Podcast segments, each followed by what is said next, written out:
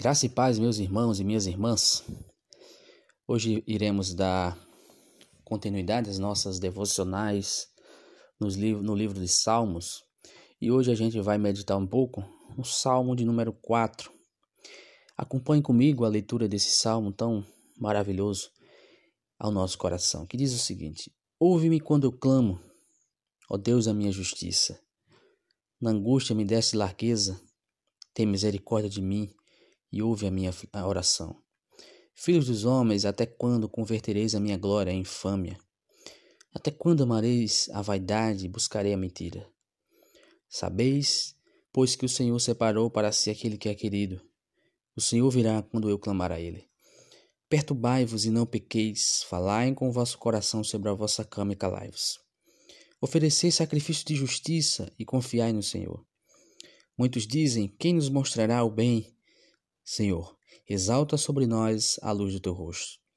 Puseste alegria no meu coração, mais do que no tempo em que se multiplicaram o seu trigo e o seu vinho. Em paz também me deitarei e dormirei, porque só tu, Senhor, me fazes habitar em segurança. Bendito seja o nome do Senhor. Meus irmãos e minhas irmãs, nós tratamos no Salmo 3 sobre as angústias que Davi passava, as adversidades na vida que ele enfrentava. E mesmo em meio a essas adversidades, era preciso confiar em Deus. E no Salmo 4, eu gostaria de tratar com os irmãos sobre, na sua angústia, louve ao Senhor. E foi isso que Davi fez. Na angústia, ele transformou sua aflição em um cântico para a glória de Deus. Interessante que a mesma situação que Davi passava no Salmo 3 é a mesma no Salmo 4. Tratam da mesma situação de vida de Davi. Muitos adversários, angústias, é, muito clamor. É, o Salmo 3 ele foi escrito, ele é denominado como Salmo matutino. E o Salmo 4 ele é denominado como Salmo vespertino. Davi, ele, em meio às suas angústias, ele pega os seus instrumentos de corda e ele canta ao Senhor. Ele transforma sua aflição em cântico para a glória de Deus. Esse exemplo, meus irmãos, mostra qual deve ser nossa atitude em tempos de crise. Então, diante dessa situação, eu gostaria de tratar e de meditar com os irmãos sobre o seguinte tema: Na angústia, louve ao Senhor. Essa é sua atitude em tempos de crise? Será que a nossa atitude em tempos de crise é celebrar o Senhor e cantar a Ele, assim como fez Abacuque, mesmo que não haja ovelhas no curral, mesmo que o fruto da oliveira minta, mesmo assim eu louvarei ao Senhor. E diante desse texto, meus irmãos, eu gostaria de compartilhar quatro pontos importantes para a nossa meditação. Primeiro, em primeiro lugar, olhe para o alto. A Bíblia diz que é do alto que vem o nosso socorro. É de lá que vem o nosso socorro. O texto, o imperativo que há no versículo primeiro, ouve-me, é um clamor ardente e aflito que o salmista fez. E essa palavra, esse imperativo, ouve-me, diz o seguinte: responde-me, Deus, responde às minhas orações. Ou seja, Deus, eu estou orando, pedindo o teu socorro e eu espero uma resposta.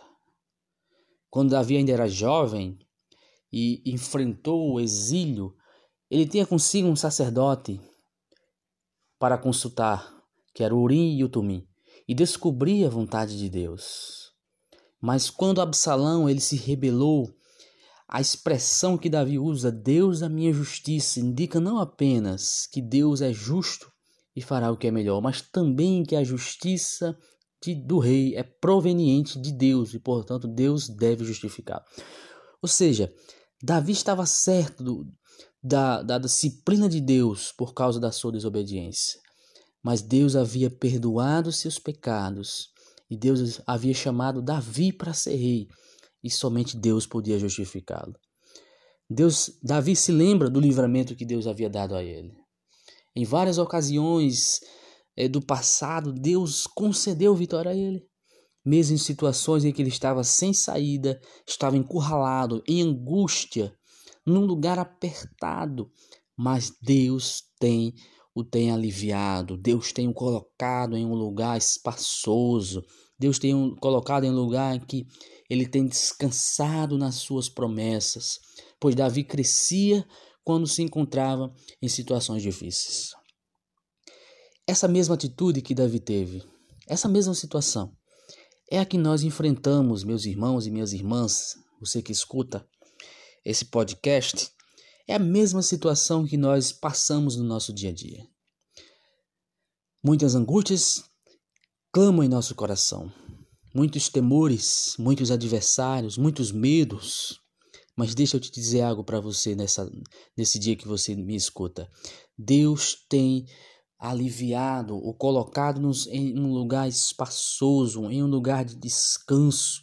O pastor das nossas almas ele tem um alívio para as nossas lutas, ele tem um alívio para as nossas dificuldades, ele tem um descanso para os nossos medos, ele tem um descanso quando as lutas e quando a escuridão tomar conta da nossa vida. Deus, ele tem a luz que brilha em nosso coração. E Davi sabia que não merece nenhuma ajuda do Senhor, mas ele ora com base na misericórdia e no favor de Deus. É isso que ele faz. Ele diz: Senhor, ouve-me quando eu clamo, ó Deus da minha justiça. Na angústia, me deste largueza, tem misericórdia de mim e ouve a minha oração.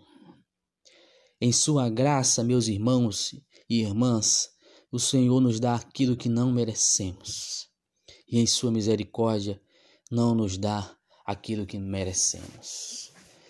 É preciso olhar para o alto, é preciso olhar para cima porque é de lá que vem o nosso socorro. Se você está passando por esse momento difícil hoje na sua casa, seja com o teu filho, seja no seu casamento, seja um problema financeiro, seja um problema é, de qualquer ordem na sua vida, Deus tem um alívio para você. Deus tem colocado você no lugar espaçoso e lá nos deste largueza para descansar nas suas promessas. Olhe para cima, porque é de lá que vem o nosso socorro.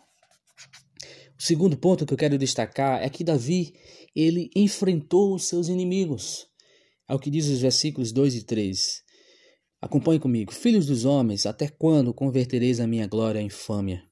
Até quando amareis a vaidade e buscareis a mentira? Sabeis, pois, que o Senhor separou para si aquele que lhe é querido. O Senhor virá quando eu clamar a ele. Davi não estava presente quando a revolta ocorreu mas falava àqueles que se voltaram contra ele, declarando: Absalão, rei. Davi entendia que os seus inimigos eram muitos, que os seus inimigos haviam enganado o seu próprio filho, né? E ele não possuía glória alguma em si mesmo, pois toda a glória, toda a glória provém do Senhor. A multidão, entusiasmada com o rei Absalão, seguia a vaidade e pagaria caro pelos seus pecados. E quando nós seguimos coisas vãs e acreditamos em mentiras, sempre acabamos nos perdendo. O povo estava não apenas depondo o rei, mas também lutando contra o Senhor. Não adianta lutar contra o Senhor. Davi lutou, o povo lutou, perdão, o povo lutou não contra Davi, mas estava lutando contra o Senhor Jeová que colocou Davi no trono. E não é por certo que não apenas Absalão, toda a nação havia se rebelado contra Davi. E ele sabia que os seus inimigos eram muitos, os seus inimigos eram grandes, mas este homem havia sido escolhido por Deus. Absalão não era um homem escolhido de Deus e também não foi escolhido por Deus para governar sobre Israel.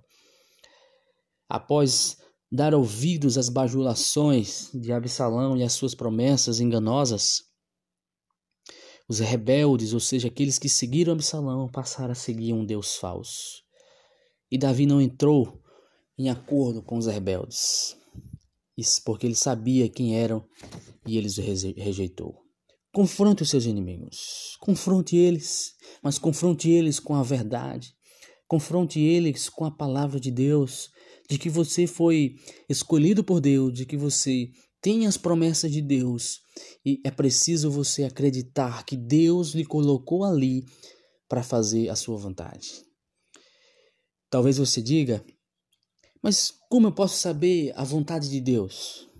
Olha, meu querido irmão e irmã, onde você está, seja no trabalho, seja na tua casa, seja na faculdade, seja na escola ou com seus amigos, você tem uma posição a tomar. Você é sal da terra, você é luz do mundo. Então, confronte as inverdades desse mundo. Confronte o padrão de moralidade desse mundo. Confronte o inimigo, porque Deus te colocou nesse lugar para se baluarte da verdade. E Davi não, não tentou entrar em acordo, em agradar os seus amigos. Pelo contrário, ele os rejeitou, porque ele acreditou, ele olhava para o alto e ele sabia a quem deveria confiar. Confronte o inimigo, confronte as inverdades desse mundo, faça a sua parte. Creia nas promessas de Deus, pois o Senhor separou para si aquele que lhe é querido, e quando ele clamar, o Senhor ouvirá. Essas são promessas de Deus para nós. Em terceiro lugar, encoraje seus amigos. É o que diz os versículos 4 e 5. Perturbai-vos e não pequeis, falais com o vosso coração sobre a vossa cama e calai-vos. Oferecei sacrifício de justiça e confiai no Senhor. Davi, nesse instante, nesses versículos, ele se dirige a seus seguidores, sendo que alguns deles se, se encontraram tão sobrepujados por suas emoções que eles estão prestes a perder o controle. E Davi nos dá cinco instruções maravilhosas e que acontecem nos dias de hoje, que muitas vezes a ira vem crescendo dentro de nós por situações que acontecem no nosso dia a dia e Davi diz o seguinte: em primeiro lugar, não pequeis. É o versículo 4, a parte B. Perturbai-vos e não pequeis. Essa ira pecaminosa que Davi trata, se você se perturba, não peques. A ira pecaminosa produz palavras e atos pecaminosos e até mesmo homicídio. É preciso tomar cuidado. Paulo diz em Efésios 4, 26 Irai-vos e não pequeis. Lembrando, meus irmãos, que nem toda ira ela é pecaminosa. Há um tipo de ira que é santa, e essa ira santa é contra o pecado que todo cristão deve estar presente no coração de todo cristão. Mas nós devemos ter cuidado para não alimentar uma ira pecaminosa. Tenha cuidado.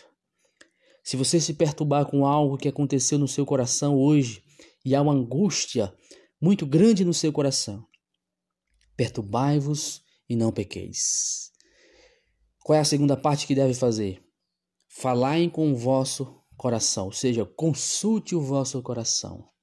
É muito fácil irar-se com os pecados dos outros e, ao mesmo tempo, esquecer dos seus próprios pecados. O próprio Davi havia feito isso. Né? Se vocês lerem no texto 2 Samuel 12, 1 e 7, quando ele peca. É muito fácil esquecer dos, dos pecados, dos seus próprios pecados, e lembrar e irar-se com os pecados dos outros. Mas o texto diz: Falai ao vosso coração. Em vez de virar de um lado para o outro na cama por causa das atitudes dos outros, nós devemos fazer uma introspecção do nosso coração, colocar o espelho da palavra diante de nós e verificar o nosso coração averiguar no nosso coração. Porque se há pecados que, que precisam ser confessados, então confesse esses pecados. Consulte o vosso coração. Perturbai-vos e não pequeis. Falai com o vosso coração, ou seja, consulte o vosso coração. Faça um autoexame do seu coração. Em terceiro lugar, perturbai-vos e não pequeis. Falai com o vosso coração sobre a vossa cama e calai-vos. Em outras traduções quer dizer sossegai. Faça essa reflexão sincera sobre o seu coração, sobre o nosso coração. E essa reflexão sincera não deve causar inquietação, mas sim nos levar a confessar os pecados, os nossos pecados ao Senhor. E, e eles precisam se apoiar apropriar das promessas de Deus e do seu perdão maravilhoso. Sossegue o seu coração. Confie nas promessas de Deus. Em quarto lugar, ofereça sacrifícios de justiça. Esses sacrifícios, eles não poderiam, não poderiam ser oferecidos ali no deserto, mas era possível prometer oferecê-los quando voltasse para Jerusalém. E foi isso que vários homens de Deus fez. Absalão ofereceu sacrifícios hipócritas para impressionar o povo. Mas Deus não aceitou esse tipo de sacrifício. Ofereça sacrifícios de justiça ao Senhor. Ofereça a Ele a sua vida como gratidão e o seu louvor para Ele eternamente. Em quinto lugar, confiai no Senhor. Confie no Senhor. Davi ele confiava nas promessas de Deus, mas Absalão estava confiando em sua liderança, em seu exército, em seu poder, em suas estratégias militares, em sua própria popularidade, mas não confiava no Senhor. Tudo isso, tudo isso, se você não confia no Senhor, está fadado ao fracasso.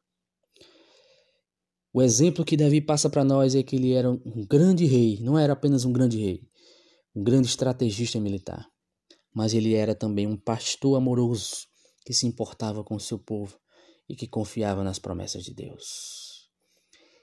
Essas, esses são os cinco é, exemplos que Davi passa para o nosso coração. E por último, para a gente encerrar a nossa devocional, cante ao Senhor, celebre ao Senhor. Quem é que pode nos livrar dessa situação terrível? Quem nos dará a conhecer o bem Será que algo de bom vai acontecer na sua vida? Talvez essa pergunta permeie o teu coração nesse dia.